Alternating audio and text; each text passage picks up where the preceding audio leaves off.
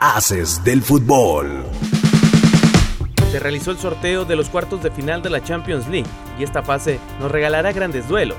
Los cuartos de final se jugarán en el mes de abril y el más llamativo es el cruce entre el Bayern y el Manchester City. Ambos llegan con un gran momento y seguramente será uno de los partidos más esperados. Por otra parte, Napoli enfrentará a Milan, el Inter al Benfica y el Chelsea al Real Madrid.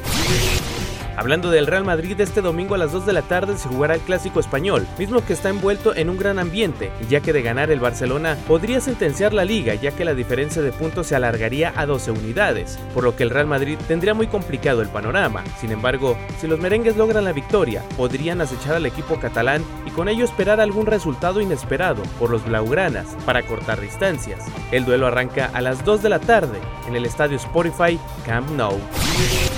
La jornada 12 de la Liga MX arranca este viernes con tres duelos. El primero de ellos es el del Puebla contra Atlas en punto de las 19 horas. Para las 21 horas, dos duelos se jugarán. Cholos enfrenta a Toluca y Mazatlán enfrenta al Necaxa. La jornada continuará este sábado y domingo, siendo el clásico Chivas contra América, el más llamativo de la jornada del sábado.